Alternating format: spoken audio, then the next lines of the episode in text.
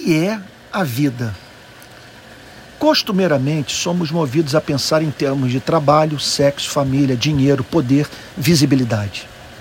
Mas poucos se dedicam à tarefa de pensar na vida em si. Qual é o seu sentido? Teremos um dia de nos separar de tudo e de todos que amamos. Damos a totalidade do nosso tempo para aquilo que subitamente pode ser arrancado de nós. Duramos pouco. Nossos anos passam como um sonho não temos descanso um dia sequer. É luta após luta.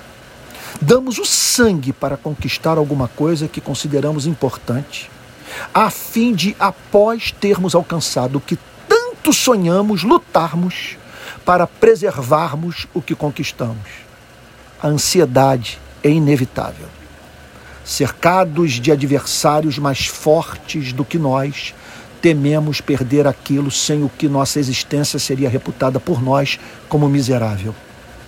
O cristão é inevitavelmente um filósofo. As promessas cristãs o fazem pensar no seu oposto. Ele é alguém sempre confrontado com a alternativa existencialista. Tudo que temos é essa presente vida. Dediquemo-nos a ela. Se por causa da sua finitude a consideramos sem sentido, que entendamos que viver para convencer as pessoas que tudo é destituído de significado não tem sentido algum.